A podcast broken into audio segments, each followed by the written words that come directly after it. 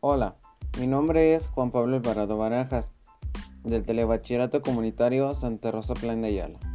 Hoy les hablaré sobre la pregunta de ¿Eres tonto si puedes copiar en un examen y no lo haces?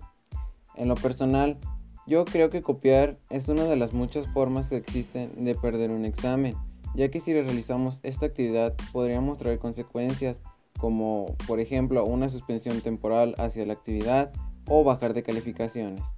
Mis argumentos están basados en las ideas o filosofía de Sócrates, quien era una persona que dedicó su vida a educar a jóvenes para que fueran justos en todo momento. Para él, era tan importante esto que les enseñó a sus discípulos que era mejor sufrir una injusticia que cometerla.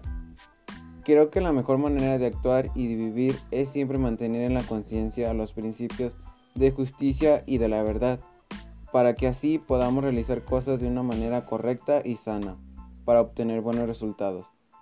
Para concluir, recomiendo a todos los alumnos del telebachillerato que la mejor manera de realizar las cosas y poder entender lo que estamos haciendo es realizarlos nosotros mismos, sin la necesidad de copiar, ya que si por algún motivo tendríamos un error, lo podríamos solucionar o remediar por sí solos. Muchas gracias por su atención. Les invito a seguirme en mi podcast y hasta pronto.